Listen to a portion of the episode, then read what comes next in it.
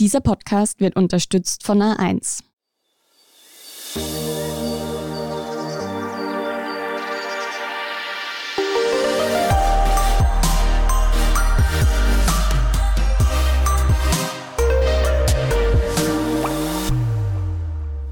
Willkommen zu Besser Leben, dem Standard-Podcast zum Glücklichwerden. Ich bin Selina Thaler. Ich bin Martin Schauhuber. Ich bin Antonia Raut. Und ich bin Kevin Recher. Und wir merkt, liebe Hörerinnen und Hörer, wir haben heute Besuch, nämlich das Team von unserem Schwestern-Podcast Beziehungsweise. Und Antonia und Kevin sprechen da seit mehr als einem Jahr alle zwei Wochen über Liebe und Sex. Und zwar mit Menschen mit sehr einzigartigen Perspektiven und Wissensgebieten. Ja, und wir haben uns gedacht, dass sie in diesen jetzt fast schon 30 Folgen sicher einiges mitgenommen haben, das auch uns zu einem besseren Leben verhelfen kann. Weil auch gerade bei Liebe und Sex wird über viele Dinge doch sehr wenig geredet, obwohl sie uns sehr wohl beschäftigen. Also als allererstes müssen wir, glaube ich, noch einen Disclaimer einbauen. Von Anfang an mit dabei ist der Kevin gewesen. Normalerweise macht unsere Kollegin Nadia Kupsa den Podcast auch noch mit. Das bedeutet, ich habe tatsächlich nicht bei allen Folgen tatsächlich mitgequatscht.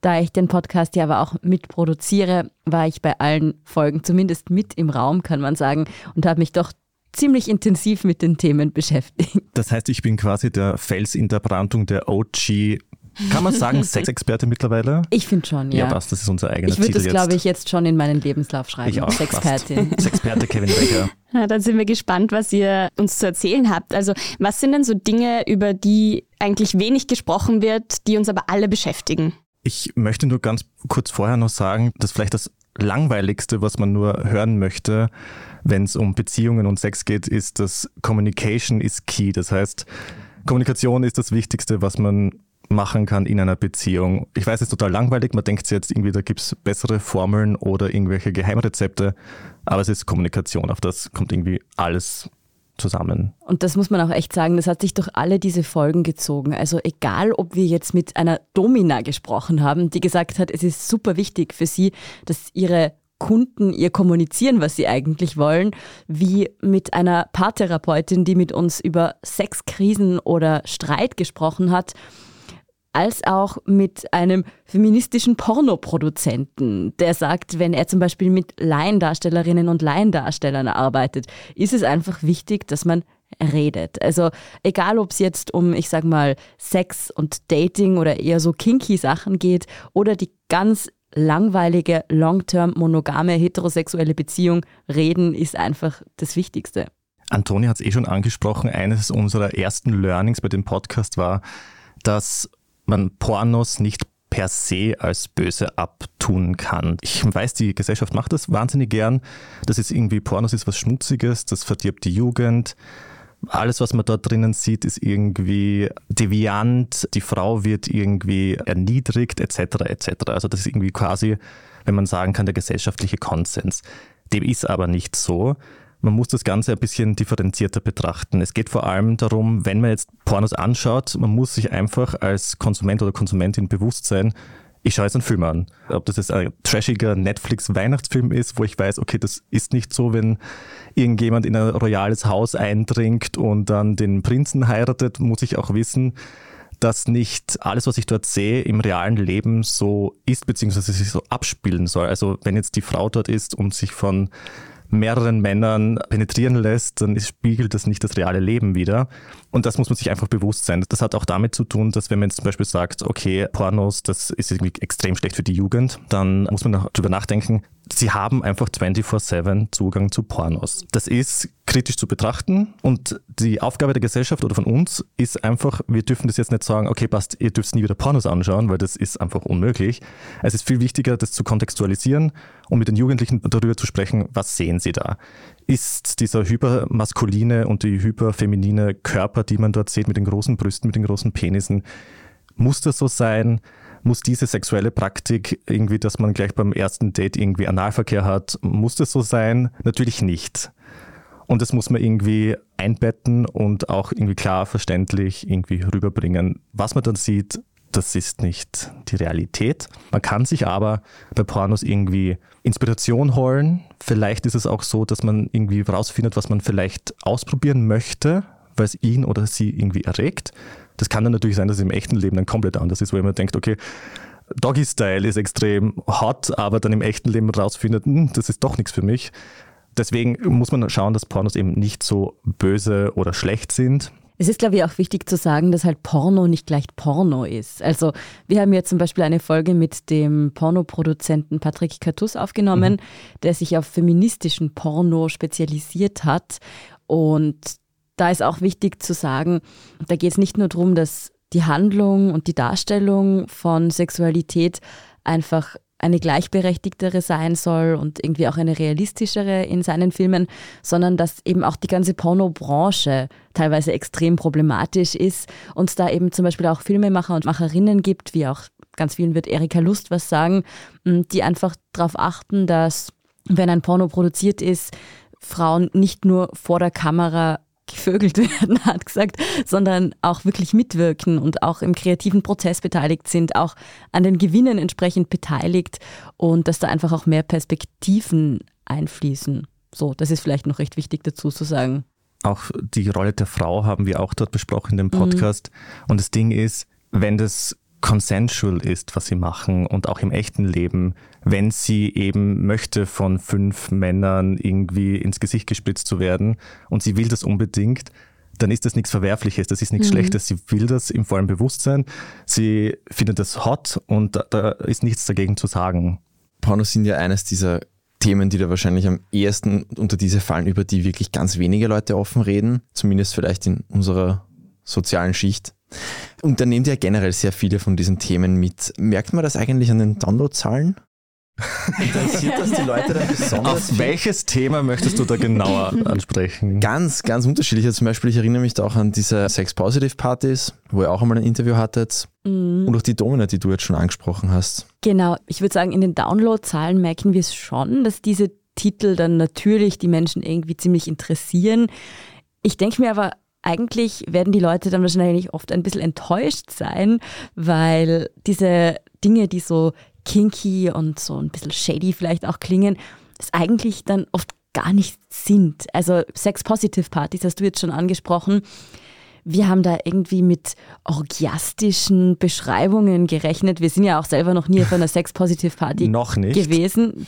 noch nicht. Wir haben eigentlich gesagt, dass das ganz sicher bald passieren wird, wobei das natürlich nur am Lockdown gescheitert ist bis jetzt. Aber dort ist es zum Beispiel auch so, dass da viel mehr rundherum dazugehört und dass zum Beispiel die Musik eigentlich viel wichtiger ist, als dass dort vielleicht halt irgendwie ja ein Darkroom gibt, dass das eigentlich auch einfach aus der Techno-Szene kommt und aus der Partyszene in Berlin, dass eben sexuelle Kontakte nicht tabuisiert werden sollen, auch so ein bisschen aus der BDSM-Szene, dass das ruhig auch in der Öffentlichkeit passieren darf aber dass eigentlich viel wichtiger ist, dass die Menschen sich da damit beschäftigen, was dann eben auch passiert. Da muss man davor Fragen beantworten und Fragebögen ausfüllen, sich geradezu bewerben, damit die Partyveranstalterinnen und Veranstalter wissen, da kommen Menschen, die wissen, wie Consent aussieht, die ein Nein akzeptieren können, für die am wichtigsten ist, dass sich alle auf der Party wohlfühlen. Und da ist dann auch ein Awareness-Team unterwegs, das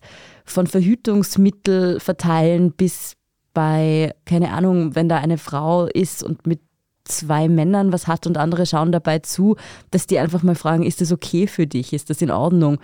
Und das hat mich von dem her überrascht. Also ich hätte mir jetzt nicht erwartet, dass da irgendwie problematische Dinge passieren oder was weiß ich was, aber ich hätte nicht gedacht, dass da so viel Reflexion und Sensibilität irgendwie dahinter ist und das einfach wirklich nicht so Swingerclub-mäßig ein bisschen so was Schmieriges hat, sondern eigentlich was total Cooles und fast schon Aufklärerisches. Und bei der Domina zum Beispiel fand ich es auch extrem spannend. Also mir hat das fast mehr wie Therapie fast schon angemutet, mhm. was sie erzählt hat. Also dass viele Menschen sich einfach nach diesen sexuellen Handlungen, nach dieser Erniedrigung sehnen und sie das halt als Dienstleistung eigentlich anbietet. Und für diese Menschen ist das total wichtig und schön und die bekommt dann, glaube ich, Geschenkkörbe und keine Ahnung was, einfach weil das den Leuten total viel gibt. Und sie selbst bezieht da jetzt nicht unbedingt Lust draus. Sie hat null Wertung an den Tag gelegt in dem, was sie beschrieben hat. Aber für die ist es halt eigentlich auch ein Job. Und was dann halt hart war zu hören, war, wie sehr man einfach als Sexarbeiterin marginalisiert wird. Also wenn ein Lockdown kommt, dann denken alle mal an Kosmetikerinnen und Kosmetiker und den Installateur, wie der jetzt in die Wohnung kommt oder den Einzelhandel, aber kaum jemand denkt eigentlich dran, wie halt wirklich körpernahe Dienstleisterinnen mhm. und Dienstleister arbeiten und dass die vielleicht auch sowas wie Umsatzersatz brauchen oder einfach auch gern über ihre Arbeitsbedingungen sprechen würden. Und dafür wird halt in der Öffentlichkeit dann auch oft ungern Platz eingeräumt, weil man dann sofort gerade auch als Medium einen Shitstorm kassieren kann oder auch vor allem als Betroffene sich natürlich auch extrem viel Wertung aussetzt. Ja. Es ist auch wichtig zu sehen, dass es eben diese Safe Spaces gibt, wo man eben diese ganzen Sachen ausleben kann, wenn man möchte. Weil ich kann mir schon vorstellen, dass wenn man so ein sexuelles Verlangen hat, so wirklich das tiefgehend ist und man kann das mit seinem Partner oder seiner Partnerin nicht ausleben, dann finde ich es zum Beispiel schon super, wenn man so einen Ort hat wie bei der Domina, um diese Wünsche eben auszuleben, weil ich kann mir nicht vorstellen, oder ich kann mir schon auch ein bisschen vorstellen, wie es ist, wenn du dieses Verlangen hast und das du so in dir irgendwie vergraben musst, das kann irgendwie nicht gut gehen. Und deswegen finde ich es gut, dass es eben diese Safe Spaces gibt wie bei der Domina oder auch bei den Sex-Positive-Partys. Mhm. Jetzt haben wir eh schon viele Aspekte angesprochen, die die Sexualität ausmachen. Auch vorher schon mit den Pornos, die mhm. ja auch das Bild von Sexualität sehr prägen. Wie findet man denn eigentlich zu seiner Sexualität? Uh, das ist eine ziemlich schwierige Frage. Also wir haben uns der auch schon auf unterschiedlichen Wegen genähert. Wir haben mit einem Sexologen, der in der Aufklärungsarbeit mit Jugendlichen arbeitet, gesprochen. Wir haben mit einer Expertin gesprochen, die Sexualitätskurse für Frauen anbietet, also wie man als Frau zu seiner Sexualität findet, damit in Einklang kommt wir haben dann noch einmal mit diesem Sexologen über männliche Sexualität und vor allem auch Rollenbilder gesprochen. Und ich glaube, da ist es einfach wichtig zu sagen, dass das ein extrem individueller Prozess mhm. ist. Also es ist sicher nicht leicht, zu seiner Sexualität zu finden, weil ich sage mal, das immer noch ein ziemlich tabuisiertes Thema ist und gerade im Aufwachsen da oft ziemlich viel kaputt gemacht werden kann. Gleichzeitig ist es aber auch was sehr Natürliches und man soll es eigentlich nicht zerdenken. Also wenn man irgendwie mit seiner Sexualität im Einklang ist und da irgendwie keine Probleme hat, so, dann sollte man sich da, glaube ich, nicht stressen lassen. Sich aber halt auch nicht scheuen, irgendwie Hilfe in Anspruch zu nehmen, wenn man mal merkt, okay, zum Beispiel in meiner Beziehung läuft es nicht mehr so auf sexueller Ebene. Das ist nichts Besonderes. Wir haben da auch mit einer Expertin gesprochen, die gesagt hat, die Sexflaute, die kommt in jeder Beziehung früher oder später, wenn man nichts macht. Da muss man sich dann nicht scheuen, da ist man nicht irgendwie kaputt oder die Beziehung ist im A Sternchen, Sternchen, Sternchen, sondern dann muss man halt einfach dran arbeiten. Genau, es ist nämlich so, dass wenn man drüber nachdenkt und sagt, man hat eben eine Sexflaute oder man hat einfach schlechten Sex, das muss nicht so sein. Man kann da einfach, wenn man möchte und bereit ist, kann man da einiges dazu machen. Also man kann irgendwie diese Lust neu entdecken. Das heißt, wenn wir jetzt über Sexualität oder Lust sprechen, es muss nicht immer der Sex per se sein, das können andere Sachen sein. Das heißt, wenn ich mit meinem Partner irgendwie anfange, irgendwie wieder auf Dates zu gehen, dann kann ich irgendwie quasi dieses Feuer, das irgendwie fehlt nach Jahren an Beziehungen, irgendwie vielleicht wieder zurückgewinnen. Ich kann anfangen, meinen eigenen Körper zu entdecken, sei das durch Masturbation oder auch mit meinem Partner. Ich kann den Körper meines Partners neu entdecken, indem ich neue Sachen ausprobiere. Ich kann irgendwie neue Techniken verwenden. Das Wichtige ist halt einfach, dass man, wenn man jetzt zum Beispiel einen Partner hat, drüber redet, aber nicht so redet, so wie ich will das und das machen. Morgen, Montag um 19 Uhr treffen wir uns nackt irgendwie im Bett und dann machen wir das und das. Also es sollte keine To-Do-Liste von oben herab sein, das auf keinen Fall. Man sollte es irgendwie leicht angehen, irgendwie von der Ich-Perspektive aus, welche Wünsche, welche Fantasien habe ich, welche teile ich mit dir und wie könnte man, also es ist immer nur ein Maybe, könnten wir ausprobieren, um vielleicht irgendwie ein bisschen Schwung in unser Sexleben zu bringen. Das ist jetzt vielleicht ein ziemlicher Themensprung, aber eine der Folgen, die mich bei euch am meisten auch überrascht hat, das war die über die Eifersuchtsambulanz. Und das ist, glaube ich, schon so ein Ding, wir heißen ja besser leben. Und das ist, glaube ich, schon eine Sache, die einem besseren Leben ganz brutal im Weg stehen kann, wenn es da ein Problem gibt. Habt ihr da schon vorher gewusst, wie komplex dieses Thema ist? Also ich muss sagen, das war eine dieser Folgen, die haben Nadja und Kevin mhm. noch zusammen aufgenommen mit Harald Oberbauer, der diese Eifersuchtsambulanz in Innsbruck aufgebaut hat. Und mich hat das total von den Socken gehauen. Ich habe irgendwie mit so einer Art Beratungsstelle für, oh, in meiner Beziehung läuft es gerade nicht so gerechnet. Und das ist eigentlich eine medizinische Anlaufstelle. Also das ist wirklich eine Ambulanz und keine Help-Hotline sozusagen. Die sehen Eifersucht als ein medizinisches Indiz auf eine Erkrankung auch vordergründig mal, weil einfach, und das ist was, das glaube ich einfach vielen Menschen auch nicht bewusst ist, ein Eifersuchtswahn, also wirklich eine extreme Eifersucht, die vielleicht auch sich recht plötzlich verstärkt, ohne einen konkreten Auslöser, die kann ein Indiz sein für neurologische Erkrankungen, zum Beispiel für einen Gehirntumor oder für mhm. Demenz im Anfangsstadium. Und sich dessen bewusst zu sein und dem auch nachzugehen, ist einfach extrem wichtig. Und das macht eben auch diese Eifersuchtsambulanz. Was sie natürlich auch machen, ist einfach psychische Erkrankungen, die mit Eifersucht einhergehen können, abzuklären, wenn da Depressionen dem zugrunde liegen oder psychotische Störungen, das dann auch zu therapieren. Was, glaube ich, relativ selten vorkommt, ist, dass dort jemand hingeht und sagt, ich bin so fürchterlich eifersüchtig, dass die sagen, nein, das ist normal. Weil, das haben wir halt irgendwie auch mitbekommen in dieser Folge, Eifersucht die eine Beziehung so stark belastet, ist auf jeden Fall nicht gesund für eine Beziehung, weder für den, der eifersüchtig ist, noch für die andere Person. Und Eifersucht kann einfach auch tödlich enden. Also das hat uns dieser Mediziner, der diese Ambulanz eingerichtet hat, auch gesagt, dass ihm das schon passiert ist, dass er einen Patienten hat, der Hilfe sucht, ihm sofort klar war, uh, das, da ist was wirklich im Argen, da müssen wir was machen. Der wollte ihn eigentlich stationär sofort aufnehmen und durchchecken lassen. Der wollte das nicht und hat im Anschluss sich selbst und seine Partnerin getötet. Also das sind wirklich Extremsituationen, wahnsinnige, furchtbare Dinge, die da Eifersucht verursachen kann. Und also sich mit denen mal so anders zu beschäftigen, wie es diese Ambulanz eben zum Beispiel tut, das habe ich extrem spannend gefunden. Ja, ich habe es auch spannend gefunden, dass man einfach dieses Spektrum an Eifersucht sieht, weil bei uns, wenn wir sagen, wir sind eifersüchtig auf unseren Partner oder unsere Partnerin, dann sind das meistens irgendwelche lapidaren Situationen, wo man denkt, oh, du hast mit dem und dem geschrieben oder sonst irgendwas. Aber dann zu sehen, wie arg das ausarten kann, wirklich bis zum Mord hin, es ist einfach so ein extremes Beispiel. Man muss schon nochmal irgendwie jetzt zur Beruhigung auch sagen, keine Angst. Nicht jede eifersüchtige Person wird gleich so genau. reagieren. Also wer vielleicht merkt, dass er eifersüchtig wird, man, man sieht, der Partner oder die Partnerin schreibt mit einem Ex oder das Emotionen auslöst, ist voll normal. Aber wenn man einfach merkt, das dominiert das gesamte Denken und die Beziehung oder auch wenn man spürt, dass der Partner einen einschränkt, einem Dinge verbietet, man seine Sozialkontakte verliert, Angst hat in vielen Situationen, dann ist es einfach echt ein Grund, Hilfe zu suchen. Und also nach dieser Aufnahme würde ich die Eifersuchtsambulanz in Innsbruck definitiv als gute Anlaufstelle sehen. Wir gehen in die Werbung.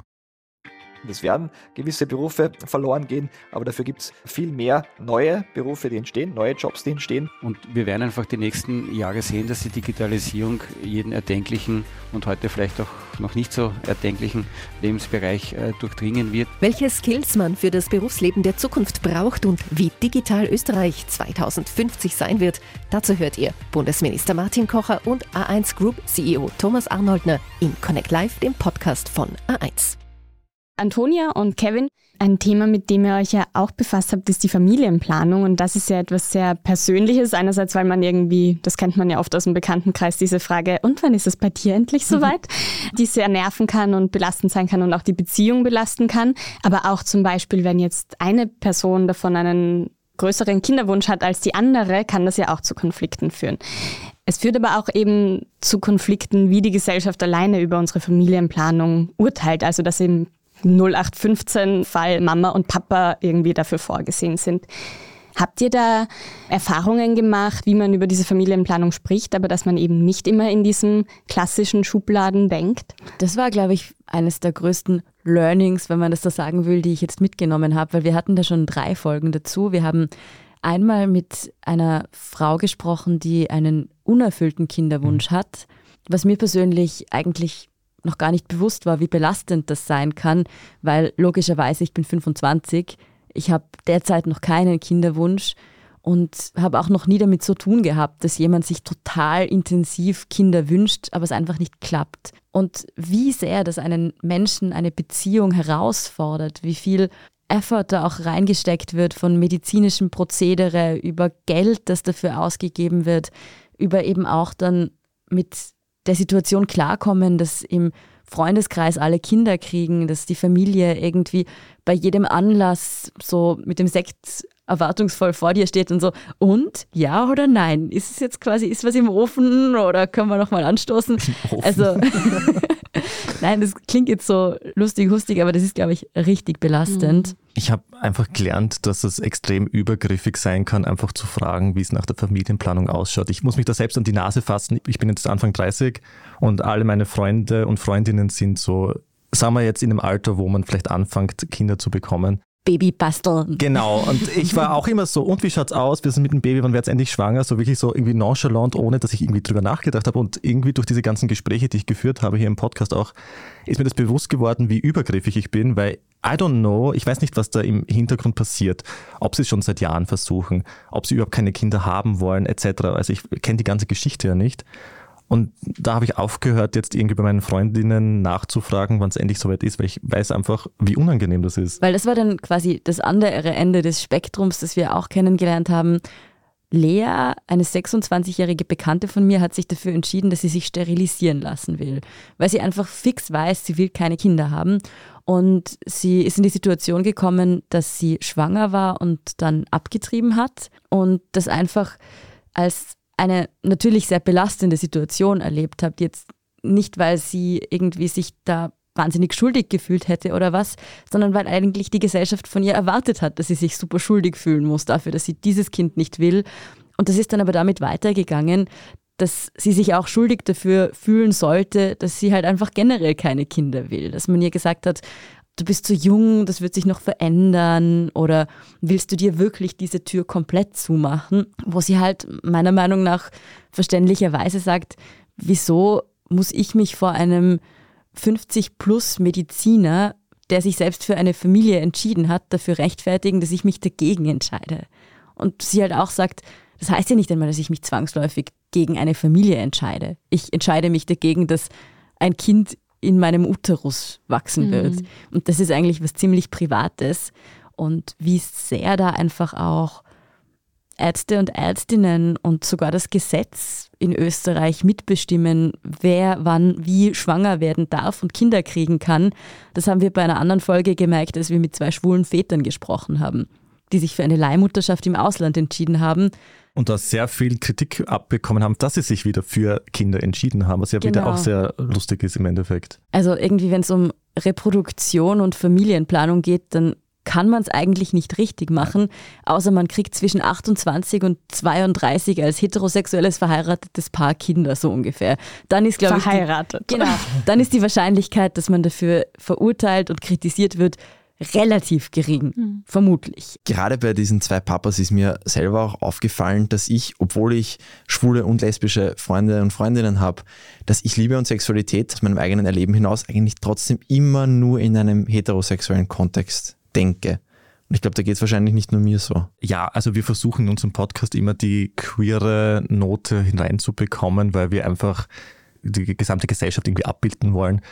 Wir wollen auch marginalisierte Gruppen irgendwie einbauen, weil das ist einfach Teil der Gesellschaft. Das ist auch, es sollte mehr gemacht werden. Das interessiert die Leute auch. Und ich finde schon, dass es unsere Aufgabe ist, auch nicht nur die klassische heterosexuelle Welt zu betrachten, sondern wirklich alles anzuschauen.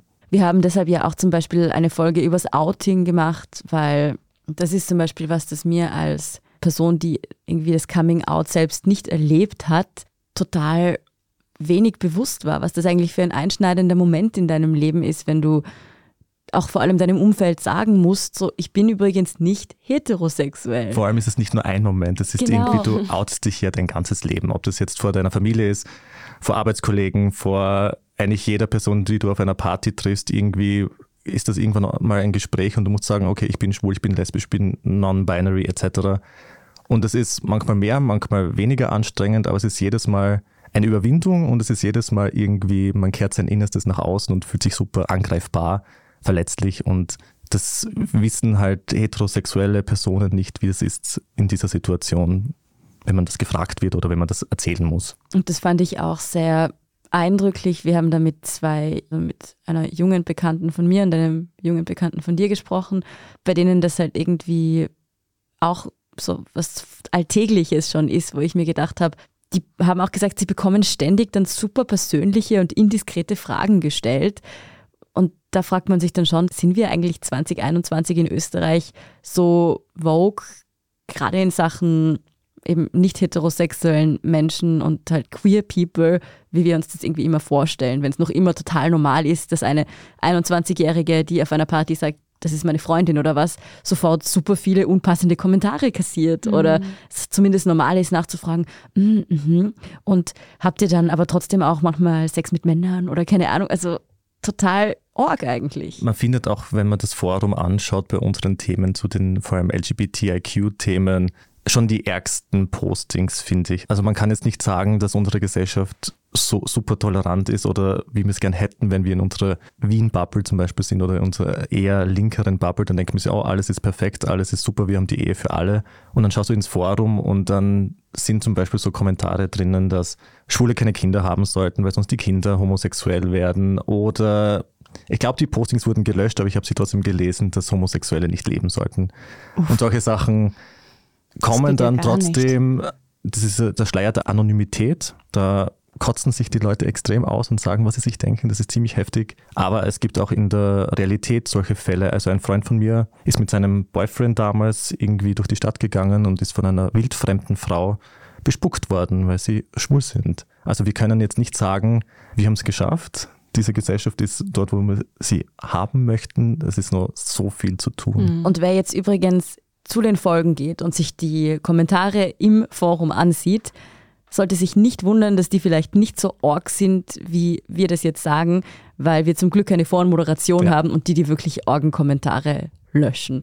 Also ihr könnt euch ganz sicher sein, das ist nur die gerade noch durchgehende Spitze des Eisbergs, was da teilweise und zu lesen ist. Die ist schon schlimm genug. Mm. Da ist also noch viel zu tun, was alte Bilder und auch Homophobie angeht. Etwas, wo es ja auch noch immer total viel alte Bilder gibt, ist die Art und Weise, wie unsere Partnerschaften aussehen. Also klassisch dieses Zweigespann, dass wir monogam leben. Das ist oft auch diese erste Vorstellung, die man von einer Beziehung hat. Aber ist das wirklich so? Sollten wir nicht auch mehr Mut zu unkonventionellen Beziehungsmodellen haben? Also wenn wir das Forum anschauen, dann nein. Die sind nämlich immer der Meinung, dass das nicht funktioniert. Also ich finde es immer sehr lustig, dass das ab der Tenor ist, offene Beziehung kann nicht funktionieren. Das ist quasi so, ich mache das jetzt ein, zwei Jahre damit man irgendwie fremdgehen kann, offiziell, und dann irgendwann entweder geht die Beziehung zu Ende oder irgendwer hat keinen Bock mehr drauf. Keine Ahnung. Also das ist, was ich so immer höre. Aber gelernt haben wir was anderes. Mm, ja, eigentlich so ein bisschen enttäuschend fand ich, dass offene Beziehungen und Polyamorie und offene Ehe das ist eigentlich viel mehr Reden als Sex. Das habe ich am Anfang schon gesagt, Communication is key und ist total boring. Genau. Also wer sich irgendwie denkt so, boah, voll cool, irgendwie so Dreier, Dreiecksbeziehungen oder eben offene Ehe, die müssen eigentlich das mega aufregende Sexleben haben und so living the dream, wenn man vielleicht jetzt ein bisschen sich das auch manchmal für sich wünschen würde. So, na, es klingt eigentlich extrem mühsam. Also mühsam ist jetzt meine Definition. Da muss so viel geredet werden, so viel ausgelotet, da wird so viel Vertrauen gefordert. Man kommt so oft in schwierige Situationen. Aufwendig, ich finde zeitaufwendig. also ja. wir haben mit jemandem gesprochen, die in einer offenen Ehe lebt. Wir haben dann gefragt, sie ist verheiratet, sie hat einen festen Freund und sie hat zwei oder drei Kinder und arbeitet nebenbei wahrscheinlich auch noch. Und wir haben sie gefragt, wie schafft sie das innerhalb von 24 Stunden, das alles da reinzupacken? Und sie hat dann gesagt, ja, man muss halt Abstriche machen, man kann halt zum Beispiel nicht mehr zum Sport gehen. Genau, wo wir spontan gesagt haben, okay, okay. klingt verschmerzt. Das wäre nur ein Beispiel, aber ich glaube, du musst noch mehrere Abstriche machen, wenn du genau. wirklich dieses Konzept lebst. Und dass wir da jetzt nicht total hyped drüber sprechen, hat jetzt nicht damit zu tun, dass wir diese Beziehungsmodelle nicht super spannend gefunden hätten, aber sie sind halt lang nicht so aufregend und romantisiert und auch nicht so problematisch, wie viele das sehen. Das ist einfach eine Art und Weise, eine Beziehung zu führen und das Hauptproblem ist da, glaube ich, dass wir immer alles schubladisieren wollen, dass wir sagen, okay, das ist eine offene Beziehung und das ist eine geschlossene, normale Beziehung unter Anführungszeichen und hier haben wir eine polyamoröse Beziehung. Im Endeffekt ist ja jede Beziehung ein gewisser ausgeloteter Vertrag zwischen zwei oder mehr Menschen. Und wenn wir eine monogame Beziehung eingehen, dann nehmen wir sozusagen den Standardvertrag. So. Und das ist ziemlich bequem, weil man eine ganze Menge Dinge nicht extra klären muss. Und sobald man sich davon abwendet, wird es ein ständiges Ausverhandeln, was cool sein kann, aber eben einfach auch sehr viel Arbeit erfordert. Okay, ja, es ist, glaube ich, oft so, dass man sich manche Sachen dann ein bisschen spektakulärer vorstellt, als sie sind, wenn man sie nicht selber kennt. Ja, das ist leider so. Das geht ja, glaube ich, auf einige der Themen, die ihr da angerissen habt heute. Ich habe es extrem spannend gefunden, über dieses Konzept zu sprechen. Ich habe mir nur gedacht, ich finde meine eigene Beziehung schon so sau anstrengend. Wie soll ich da bitte zwei, drei Beziehungen nebenbei führen? Also Chapeau an alle, die offene Beziehungen führen. Also dieses Zeitmanagement und emotionale Management auch hätte ich gern. Es geht uns ja bei Besser Leben nicht immer nur darum, unser eigenes Leben jetzt besser zu machen, sondern manchmal sind wir auch nett und großzügig und denken auch an das Leben von anderen Menschen. Ach, okay. Auch weil das ja auch oft mit dem eigenen irgendwie doch noch zusammenhängt. Fällt euch da irgendwas ein, wo man vielleicht mehr an andere denken sollte? Abseits davon, als heterosexueller Mensch nicht grindig homophob zu sein? Ich glaube auch, dass wir ziemlich ableistisch sind in unserem Beziehungsverständnis. Also das bedeutet, dass wir zu wenig an Menschen denken, die eine Behinderung haben oder eine chronische Krankheit, wie die Beziehungen führen. Wir mhm. sind sehr schubladisierend. Also ich merke es an mir selbst. Ich habe nämlich dann bei der offenen Ehe gefragt, ist es eine offene Beziehung oder ist es eine polyamoröse Beziehung? Sie so, ja, was ist der Unterschied? Dann habe ich versucht, das zu definieren. Und sie hat dann gemeint, naja, dass ich einfach sie in eine Schublade stecken möchte, weil im Endeffekt ist eine offene Beziehung eine polyamoröse Beziehung, aber gleichzeitig nicht. Und jeder definiert das anders. Und das merke ich auch an mir selbst einfach, dass ich immer irgendwie alles ein bisschen definieren möchte. Und das ist halt auch ein Problem in unserer Gesellschaft. Genau, und dass eben teilweise Dinge aber auch so exotisiert werden, würde ich jetzt mal sagen. Also eben gerade bei diesen Menschen, mit denen wir gesprochen haben, die eben eine Beziehung führen und zum Beispiel eine Behinderung haben, wie Irina, mit der haben wir gesprochen, die ist eine super coole Frau, die auch auf Social Media super viel Aufklärungsarbeit über Ableismus und so macht und die da auch immer wieder mit ihrem Freund in Erscheinung tritt, der keine Behinderung hat und damit einfach ungewollt aneckt und damit einfach auch ständig Kommentare vom Außen erntet, die einfach super unpassend sind. Also das war, glaube ich, der Satz, den ich im Podcast gehört habe, der mich am meisten irgendwie zum Nachdenken gebracht hat, als sie gemeint hat, ihr haben Nachbarinnen bei sich zu Hause in Südtirol gesagt, du kannst froh sein, dass du so einen tollen Freund hast, der das alles mit dir macht und so. Man muss dazu sagen, sie sitzt aufgrund ihrer Behinderung eben zeitenweise auch im Rollstuhl und sie hat es so geärgert, weil sie gemeint hat, wieso muss ich froh sein, dass ich so einen tollen Freund habe? Der hat froh zu sein, mich zu haben. Also einfach, natürlich bin ich froh, dass ich einen tollen Freund habe und freue mich über die Unterstützung, aber der ja wohl hoffentlich genauso. Und wie da einfach Beziehungen von Menschen und das Liebes- und Sexleben von Menschen, die eben zum Beispiel behindert sind, ständig marginalisiert und zur Debatte gestellt wird. Das war mir, vor wir den Podcast gemacht haben, eigentlich nicht bewusst. Ja, oder überhaupt nicht zur Debatte gestellt, mhm. oder? Also ich glaube, auch bei vielen genau. geht man oft gar nicht davon aus, dass sie ein Sexleben haben oder diesen Wunsch danach haben. Es gibt ja auch sogar Menschen, die so wie auch Sexarbeiterinnen für Menschen mit Behinderungen sozusagen sind. Es gibt ja. auch asexuelle Personen, die einfach Eben. überhaupt keine sexuellen Kontakte haben möchten. Und das ist auch, wir können, wenn wir das auf die sexuelle Ebene herunterbrechen, die Frage, es gibt irgendwie keine sexuellen Wünsche, Vorlieben, whatever, die es nicht gibt und man ist auch nicht alleine. Also das ist schon auch interessant, wenn man denkt, okay, ist es jetzt so besonders, wenn man zur Domina geht? Irgendwie nicht, weil jeder hat irgendwie Verlangen und Lust auf etwas, vielleicht das nicht konventionell ist. Aber dafür gibt es ja auch Anlaufstellen und es gibt Sachen, wo man die, das ausleben kann. Ein bisschen ist es schon, glaube ich, bei allem, was wir jetzt hier sagen, so leben und leben lassen und lieben und lieben lassen als Grundprinzip. Wir sind so sehr damit beschäftigt, andere Beziehungsmodelle und die Sexualität von anderen Menschen zu beurteilen und zu verurteilen.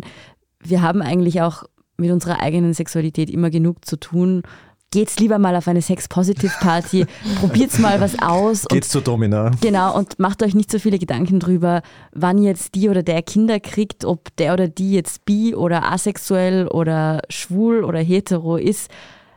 Es sollte eigentlich viel weniger eine Rolle spielen. Sehr viel weniger Gedanken machen um das Ganze und einfach gut genau. leben. Ich möchte zum Abschluss noch eine meiner allerliebsten Folgen von euch vom beziehungsweise ansprechen. Und zwar war das die, wo unser lieber Kollege Short über Tinder und Online-Dating gesprochen hat, worüber er auch seine Frau kennengelernt hat. Und ich habe meine Freundin ja auch über Bumble kennengelernt und habe dementsprechend auch eine recht starke Meinung zum Thema. Aber ihr hattet ja auch ein bisschen so zwei Sichtweisen zu dem Ganzen. Was war deine Sichtweise? Nein, mit der Bettina, die ihr dann auch in einer anderen ah, Folge ja. hattet. ja, das war eigentlich ganz spannend, auf Tinder zu erleben, dass man so gecatfischt wird. Also ich habe gewusst, dass es das gibt, aber eher von Grinder. Bei Grinder ist es nämlich so, da können dich wildfremde Leute anschreiben. Das ist jetzt nicht so wie auf Tinder, wo du einen Match brauchst, sondern jeder in deiner Umgebung von einem Kilometer ungefähr kann dich anschreiben. Und es gibt jetzt keine Verifikation, welche Person dahinter steckt. Das heißt, er kann auch irgendwelche fremden Fotos von Instagram oder so verwenden. Und die versuchen dann oft einfach von dir Dickpics zu erschleichen. Was denen das bringt, keine Ahnung. Das war dann interessant zu sehen, dass es auch bei Tinder geht und auch für Heteros, weil die Bettina, die wurde gecatfished. Sie ist von jemandem gematcht worden, der auf einer Bohrinsel arbeitet, irgendwo in der Nordsee. Angeblich. Also es war eine ganz obskure Geschichte und long story short, der wollte halt eigentlich an Geld kommen. Und das ist eine ziemlich bewährte Betrugsmasche. Wer irgendwie die Befürchtung hat, dass die Tinderliebe auch in diese Kategorie fallen könnte, besser die Folge nachhören. So wird's und jetzt, glaub ich, niemanden zu zu matchen, der auf einer Bohrinsel arbeitet. Genau. Nein, natürlich nicht. Wir wollen jetzt keine Bohrarbeiter. Also, also, das, also sie hat kein Geld überwiesen und der Schwindel ist aufgeflogen, aber es gibt natürlich Personen, die da reingefallen sind und wirklich Tausende, Hunderttausende von Euro fremden Personen überwiesen haben, eben in der Hoffnung, dass diese Person die Liebe deines Lebens ist, beziehungsweise es geht dann auch darum, dass sie sagen, hey, ich möchte dich in Wien besuchen kommen, zahl mir doch den Flug und dann komme ich und natürlich kommen sie nicht. Das ist quasi das extreme Gegenbeispiel zu, ich lerne die Liebe meines Lebens kennen, wieder Scholt. Eine Sache, die ich jetzt einmal dazu sagen würde, ich glaube, dass mehr Transparenz und Ehrlichkeit allen Online-Dating-Apps sehr gut tun würde. Und Transparent sein, wie wahnsinnig man selbst ist. Ja, ja. Absolut. Und auch das in der Anfangskommunikation vielleicht einmal probieren, weil ich schon glaube, dass das das Ganze ein bisschen zielführender gestaltet. Ich weiß, was du meinst, weil ich habe das nämlich gemacht. Also ich war, wie ich vor sieben, acht Jahren mit Tinder angefangen habe, habe ich gedacht, ich muss jetzt jeden beeindrucken und super witzig sein, was ich sowieso bin, aber halt noch mehr und irgendwie, ich passe mich halt irgendwie an, damit die andere Person mich gut findet. Und dann irgendwann habe ich gedacht, okay, mir ist das so wurscht, ich bin jetzt das sarkastische Arschloch und schreibe mit der Person, wie ich möchte, weil was bringt mir das jetzt, eine falsche Persona da aufzusetzen? Weil irgendwann lernt die Person mich eh kennen und wenn es nicht passt, dann passt es halt nicht. Deswegen fange ich gleich von Anfang an an, komisch zu sein. Komisch, sarkastisch und weirde Popkultur-Anspielungen und wenn es der Person passt, dann passt und wenn nicht, dann nicht. Also das ist meine Herangehensweise gewesen und hat dann irgendwann ja auch funktioniert. Ja, ich habe, wie man in der Folge eh schon gehört hat, genau ein Tinder-Date gehabt in meinem Leben und war mit der Person dann dreieinhalb Jahre zusammen. Also meine Erfahrung ist überschaubar. Mein Erfolg war relativ einschlagend. 100 Prozent. Aber gleichzeitig habe ich es dann auch danach, also nachdem ich mich von der Person getrennt habe, nicht mehr installiert, weil meine persönliche Meinung zu Tinder ist, mir fehlt da irgendwie ein bisschen die Spannung. So blöd das klingt, aber ich finde es viel spannender, im unter Anführungszeichen echten Leben jemanden kennenzulernen, weil das für mich total viel vom Verlieben ausmacht, dieses auszuloten, findet er mich auch spannend, findet sie mich auch spannend, wie ist das jetzt, sind wir, verstehen wir uns wirklich, dieses Knistern, dieses nicht abschätzen können, sind wir jetzt ein Match oder nicht? Und auch das irgendwie ein bisschen natürlicher sich entwickeln zu lassen, will jetzt überhaupt niemanden da verurteilen, der mit Online-Dating gut klarkommt, aber ich, ich habe halt für mich gemerkt, mir fehlt da irgendwie ganz viel von dem, was für mich, glaube ich, so Romantik ausmacht. Aber Lockdown. Es Ja. ist immer Lockdown. Und das Ding ist halt, Tinder ermöglicht halt vielen Gruppen, Randgruppen wie homosexuellen Männern oder auch anderen Personen einfach Dating, ohne dass sie in die Öffentlichkeit gehen müssen, Das weil sie auch natürlich. den Ort einfach nicht haben. Da habe ich natürlich einen ziemlich privilegierten Blick ja, drauf. super, Antonia. Geh mich schämen. Entschuldigung. Selina, hast du schon mal getindert? Nein, noch nie. Ich habe noch nie getindert, nein. Wie kommt man ohne Tinder aus? Du bist seit 20 Jahren verheiratet. ja, so in etwa. Nein, als Tinder aufgekommen ist, hatte ich zwar gerade so eine Dating-Phase, aber also mein Freund und ich haben uns dann in real life kennengelernt. Deshalb hat sich dann nie ergeben. Ja. Aber ich hätte jetzt keine Vorbehalte. Du wirst einer der Letzten sein, die unsere Enkelgeneration noch davon erzählen kann, wie das mal war, sich im echten Leben dem kennenzulernen. Aber wie habt ihr euch dann nach links und rechts gewischt? So. Einmal Augenzwinkern, zweimal Augenzwinkern. Genau. Kevin hat ja eingangs gesagt, dass die Kommunikation das Wichtigste ist und etwas, was Kommunikation natürlich auch auslösen kann, wenn es zu Missverständnissen kommt zum Beispiel, ist auch Streit und Konflikte und wie man die löst und wie man besser streiten kann. Damit beschäftigen wir uns im Besser Leben Podcast in einer der nächsten Folgen. Das Streiten kommt erst nächstes Jahr, aber es wird kommen. Und wir werden auch zu Gast sein bei euch in Beziehungsweise. Kommenden Dienstag. Dann schön, dass ihr da wart und danke für eure Antworten und bis nächste Woche. Danke euch. Danke für die Einladung. Das war Besser Leben, der Standard-Podcast zum Glücklichwerden. Baba. Und bis nächste Woche.